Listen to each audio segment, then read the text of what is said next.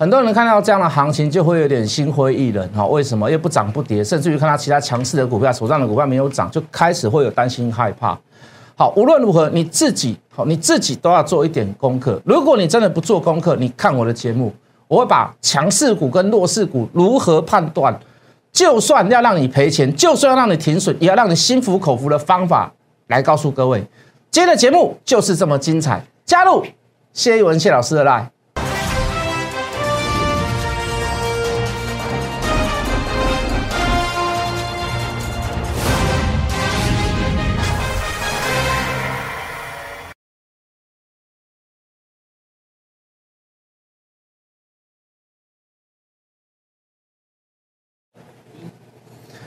全国的观众，全国的投资朋友们，大家好，欢迎准时收看《决战筹码》。你好，我是谢一文。好，今天台股涨三十几点，好，成交量又稍微缩了一点，两千哦，两千五百亿左右。好，这个昨天晚上美股大涨，哦，那甚至于很很多人认为说，这个行情可能今天就要要要看到万八了。那甚至于是说，这个行情可能呃，可能不太会回头了，因为美股也在也在这个拉高了。哦，这个。拜登早上的演说啊，我毕竟他是没有什么所谓的这个哦，这个很多的利空，然后爆出来，然后是甚至于他是大部分就是关心所谓的这个疫情的问题，好，所以连带台股应该也会所谓的一个创新高，那甚至于是大涨的这个状况，好是，可是大家可以发现今天有点开高走低啦，哦，当然原因他说不是说只有一个两个，哦，那最主要还是这个国内的法人在评估，外资在评估，就是说。呃，这个未来美国升息之后，到底对呃全世界好，包含亚洲市场好，包含台股好，到底要怎么做去做配置跟分配？那小弟当然有几些有一些看法啦。我我说你说你说要不要提出所谓的这个筹码移出的警告？我们之前也跟各位讲过了，哦，当然是会有影响哦。你资金毕竟就是一个呃一个大水库理论，好，那如果你一个地方。好，一个地方所谓的这个蓄水池大了，那你势必就要灌注到这个从从水库灌注到这个水进去，你水库的水，好，你就会变少。好，如果你的资金是往所谓的这个美国移动，美国在升息嘛，好，这个美元在强势，那势必这个世界各国的部分的资金就会移到所谓的这个美国本土里面去。台股会不会受受到连带的影响？当然会。好，这个不可会员，也没有办法去避免。那这也是一个事实。好，可是。大家可以知道，在这个中美贸易战之下，台湾更需要哦，这个美国更需要台湾的帮忙。哦，也就是说，你大致上所有的所有的这个成熟制的半导体、先进制的半导体，好，尤其是这个台积电领军，那成熟制的话就是用联电领军。这个半导体晶片的部分，它还是需要台湾。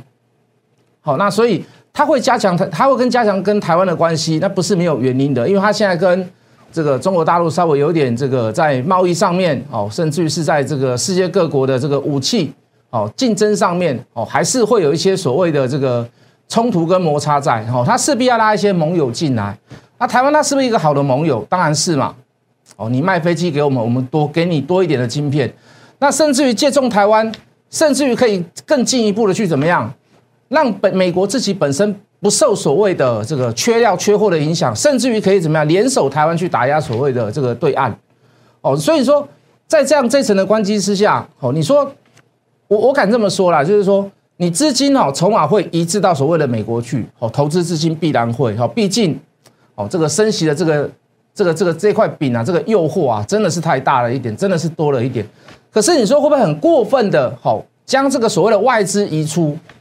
我我倒不这么认为啊，世界各国包含台商回流，你都可以看到的，哦，你都可以看到的，好，那包含近期你也不能出国嘛，所以你去兑换到外币的这个这个机会也变少，所以你台币势必会有什么样一些所谓的这个强势的表现，哦，这个每一年的这个台商很多人要回来过年，那过年也有也有所谓的换台币换汇的这个需求，所以说台币短期之内它会出现一个所谓的大强势吗？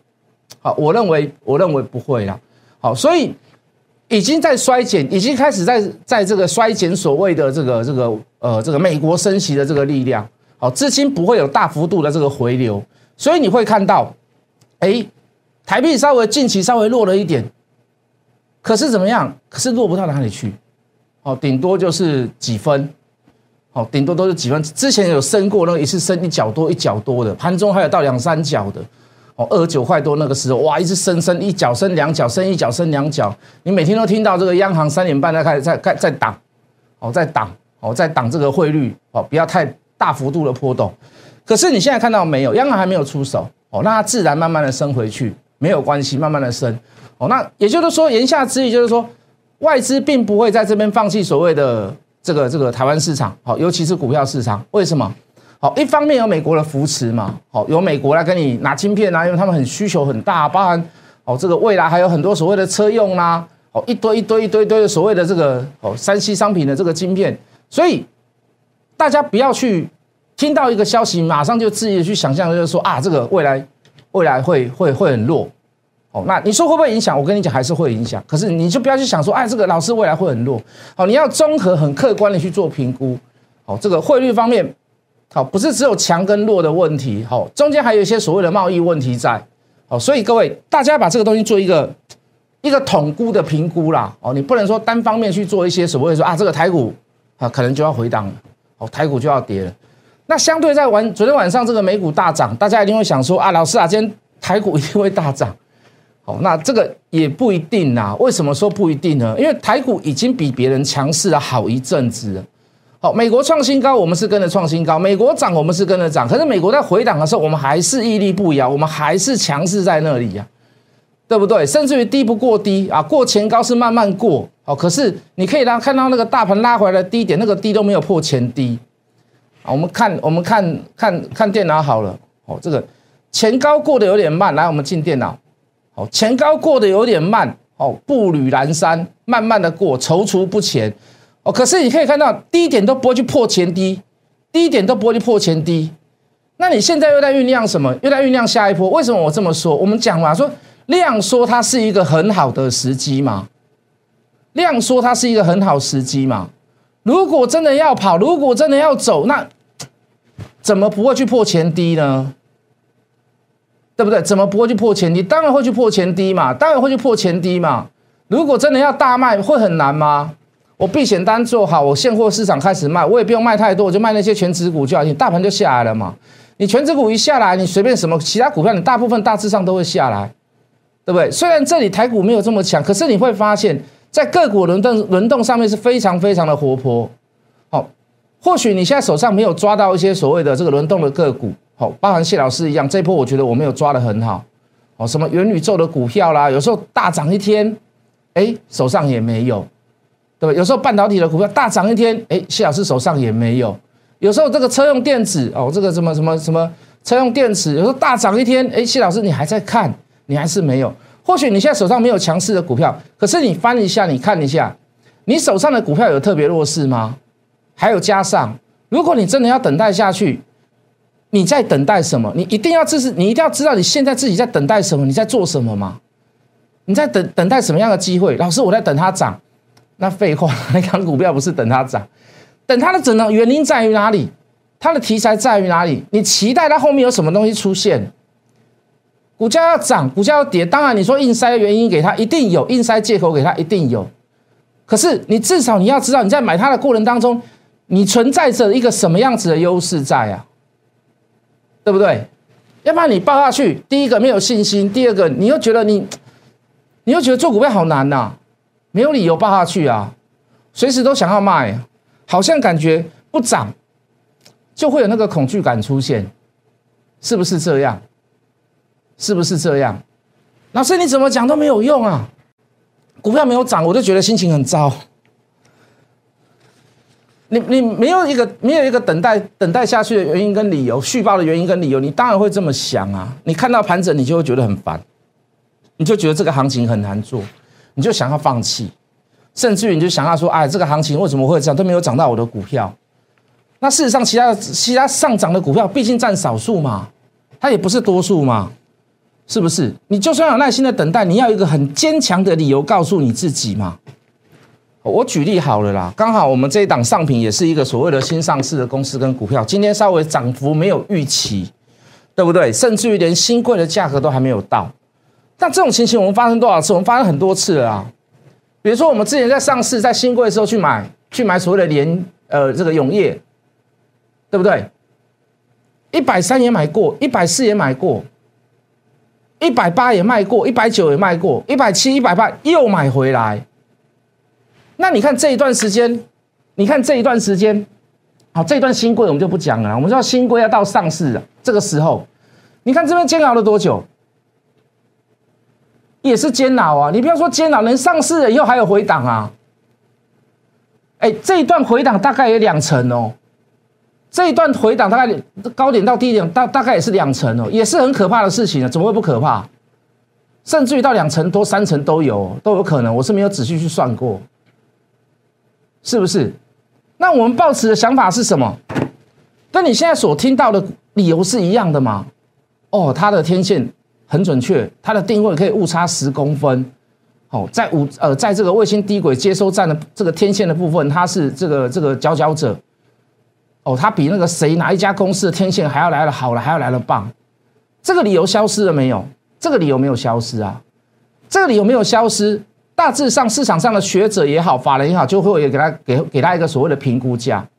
好，当然它的评估价在呃大概在两百三到两百五之间，都有人评估这样这样子的价格。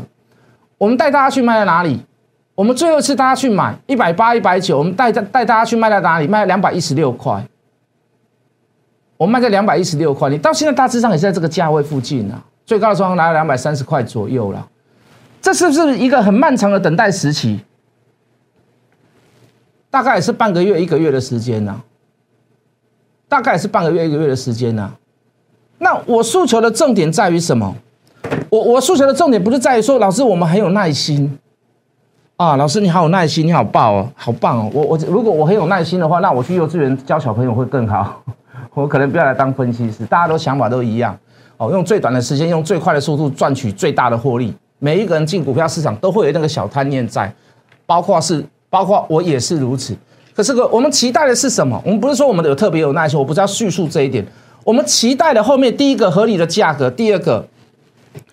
在所谓的这个蜜月期之后，不要说蜜月期了，就是上市前五天，好涨跌幅，哦，这个没有限制的五天之后，啊，有些投信要回来大买，要建立基本持股，哦啊，所以你可以看到很多的股票都是新贵五天之后才开始大涨，前五天甚至是让你在新贵时前买的价格是套牢的，这个等待是有机会、有希望、有意义在的。永业也是如此，前面一档股票也是新贵的股票，这个看我节目的人都知道我在讲什么。来，全频道记不记得新贵什么股票？五二二的全讯，一百三、一百四、一百五、一百六、一百七、一百八，我告诉你，我都买过，我都买过，新贵这是我都买过，要上市之前还拉回来修正，很可怕。啊老师惨嘛，这后上市前大跌，这个就是要崩了。这种股票就是我给打的，没有价值，没有价值，对不对？大家会这么想，我没有价值。好，要有时候外资可以买，有时候有时候投信可能要等到所谓的这个这个这个五天之后才能买。好，你可以看到，在这个这个上上下下、上上上下的阶段，你看这个，你看到大致上的法人都是怎么样？大买小卖，大买小卖，大买小卖，大买小卖。所以股价不断的垫高，不是股价不断的垫高，股价不断的垫高。你到现在还有很多人在怀念全讯呐，全讯是不是好公？当然是好公司啊。什么时候我要回来做？我不知道嘛。我们看筹码的状况嘛，是不是？以现在目前来讲，我们还是把它放为呃，把它放在所谓的选股标的之一嘛。可是各位，你看这个等待时期多久？这个上下震不震荡？还有洗一个，这个大概三十几趴，洗一个大概三十几趴，从两百块大概跌到上一百六、一百七啊。对不对？按你说一百三、一百四、一百五、一百六、一百七、一百八，我们都买过，我们都买过，最后卖两百块以上，最后卖两百块以上。各位，有些股票它值得等待，因为我知道我在等待什么，我知道在后面会发生类似大致上什么样的事情。如果你是你，你对后来，你对你对未来。一档股票，你不知道它未来的稍微的一些所谓的，不能把它称为内线的，就是说，它未来的题材性在于哪里？好，法人是怎么样去评估它的？你会很难去做抉择，甚至于你筹码一算，你连算都不算都有可能呢。好，如果你算筹码下去，你还觉得说，哎，老师等待是值得的，还有看到一丝曙光啊。最怕就是什么？你什么都不知道，什么都不看，你什么都不算。那你会很难等下去，你会无计可施啊！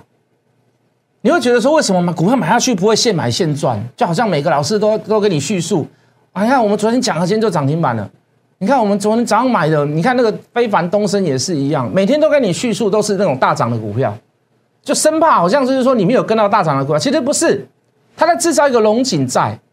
为什么讲强势的股票最简单、最容易、最吸引大家的目光，让你误以为感觉说，哎呦，这个电视台真的很好看，每天都有强势的股票可以追，每天都有强势的股票可以买，而造成你不研究，习惯去看电视去买股票。所以各位。人家老师教我们就是说，不学不知其子，不学不知其理。那还是有那个道理在啦。股票市场里面还是有那个道理在。哦，你不要想说啊，反正哦，啊，这个买到隔天就是会涨啊，今天追强了就对了啊，我们什么也都不用管，什么也都不用看，人家人家探底下修紧点后啊，你总有一天你会被电到嘛？是不是？连停损都要停损的有道理。我我我有时候做股票停损赔钱，我都会很理直气壮跟各位讲。那你会觉得说，老师啊，你是赔钱的，你怎么那么怎么那么大声？你怎么还可以这么大声？不是赔钱一定要赔的有道理嘛？输一定要输的有道理啊！你输我都要输的让你心服口服，我不能说输让你不能心服口服啊！输好像就是我们在逃避，我们在闪躲，是不是？我每次的操作都跟各位讲，我不会是大不会是大获全胜，一定是大赚小赔。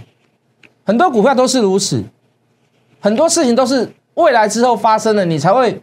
猛然回首，你才会觉得说，哦，原来当时永业老师叫我买一百四是对的，哦，老师当时之前叫我们买全全全讯，哦，等待了一段时间，但是后面是对的，哦，老师之前那个一百多万开始去买那个瑞鼎，瑞鼎等多久啊？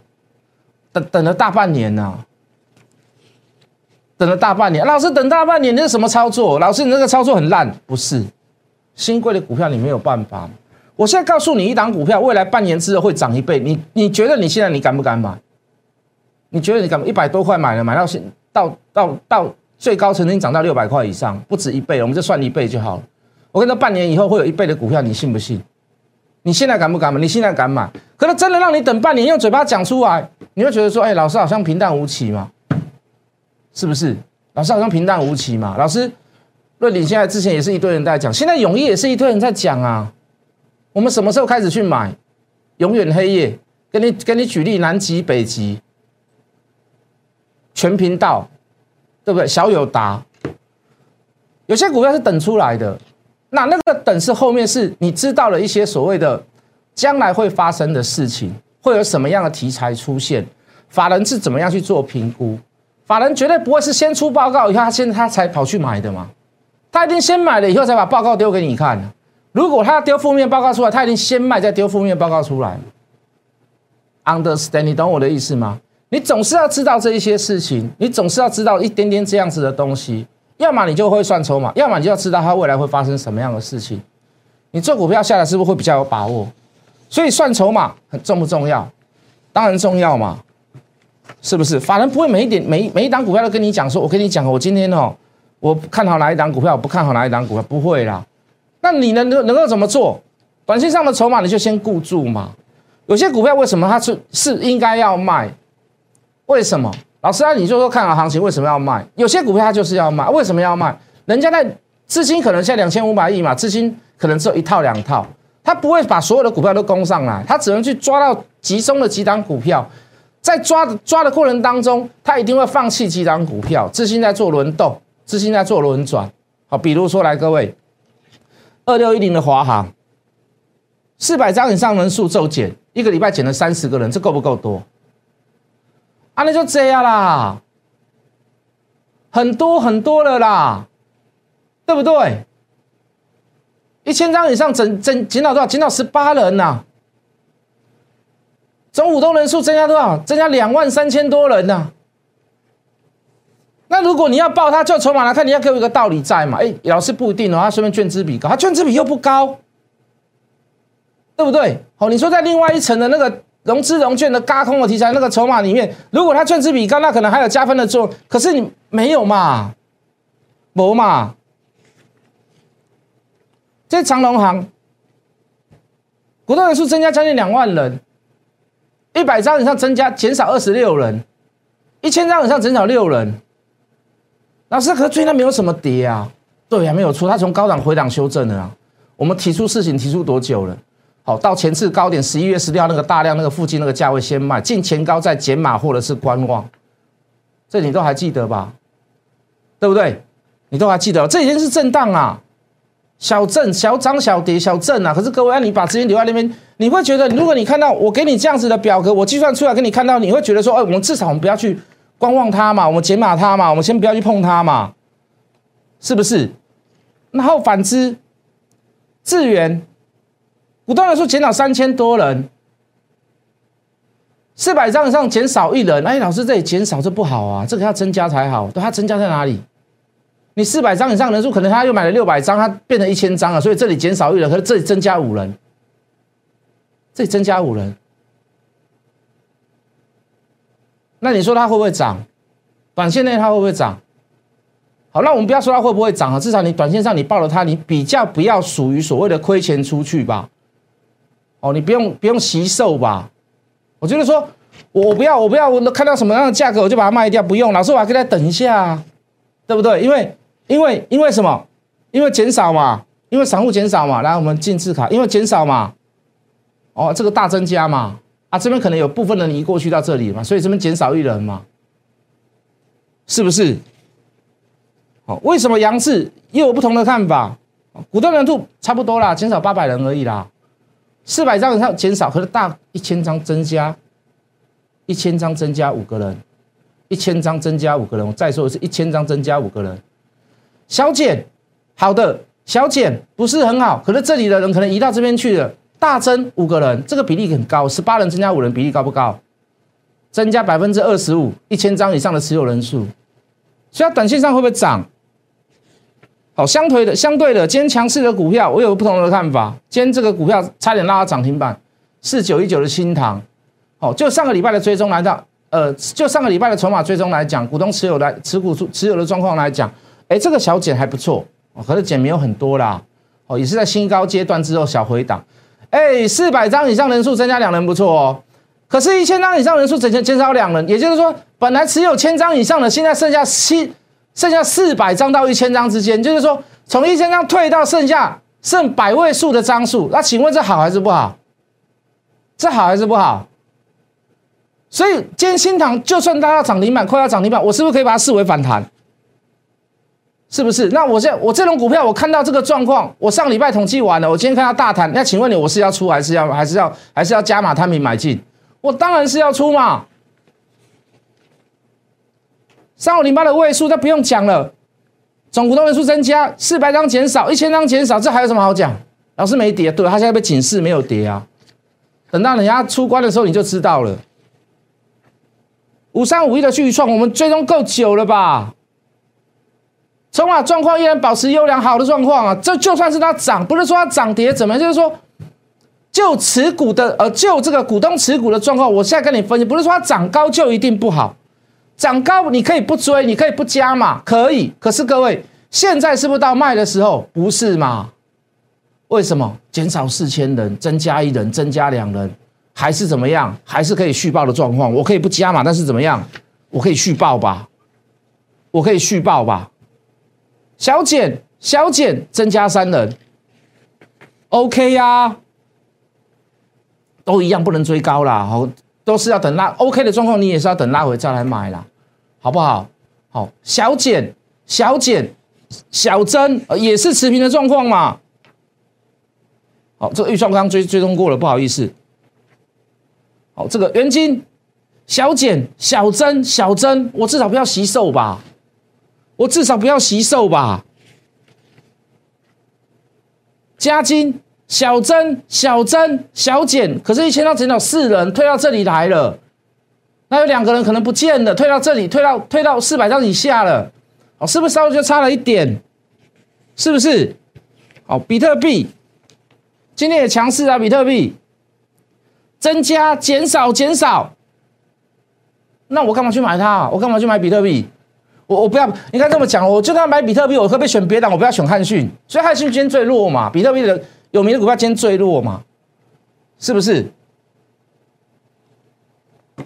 所以各位，当你不知道你自己在等什么，你不知道你自己在等待什么，你在打的算盘是什么知识，连你自己都不知道。这个烦恼当然是在你心中会油然而生，尤其在盘跌或者是盘整的时候，因为你连等待的意义都不知道嘛。可是我知道啊，我就算被小套，我就算买到了价格未来有更低价，为什么我还是要做？依然做出所谓的呃良好的判断，或者是有希望的判断？原因是什么？我们后面有所本嘛，我们有证据，我们有科学的依据在嘛，我们解释的出来，我们未来。有剩金进来了啊啊不不说你不都好多了解，道歉归道歉，拍谁归拍谁，我还是要讲道理给各位听嘛。哦，这就是我对大盘的操作、个股的看法。哦，包含我自己的操作的模式啊，就是如此，好不好？啊，我说的再多再好都没有用。哦，如果你到现在还在烦恼，你不如跟对人，加对一个能够让你心可以放下来的分析师。好不好？加入谢一文谢老师的 Line，我们明天见。立即拨打我们的专线零八零零六六八零八五零八零零六六八零八五摩尔证券投顾谢一文分析师。本公司经主管机关核准之营业执照字号为一一零金管投顾新字第零二六号。新贵股票登录条件较上市贵股票宽松，且无每日涨跌幅限制。投资人应审慎评估是否适合投资。本公司与所推介分析之个别有价证券无不当之财务利益关系。本节目资料仅供参考，投资人应独立判断、审慎评估并自负投资风险。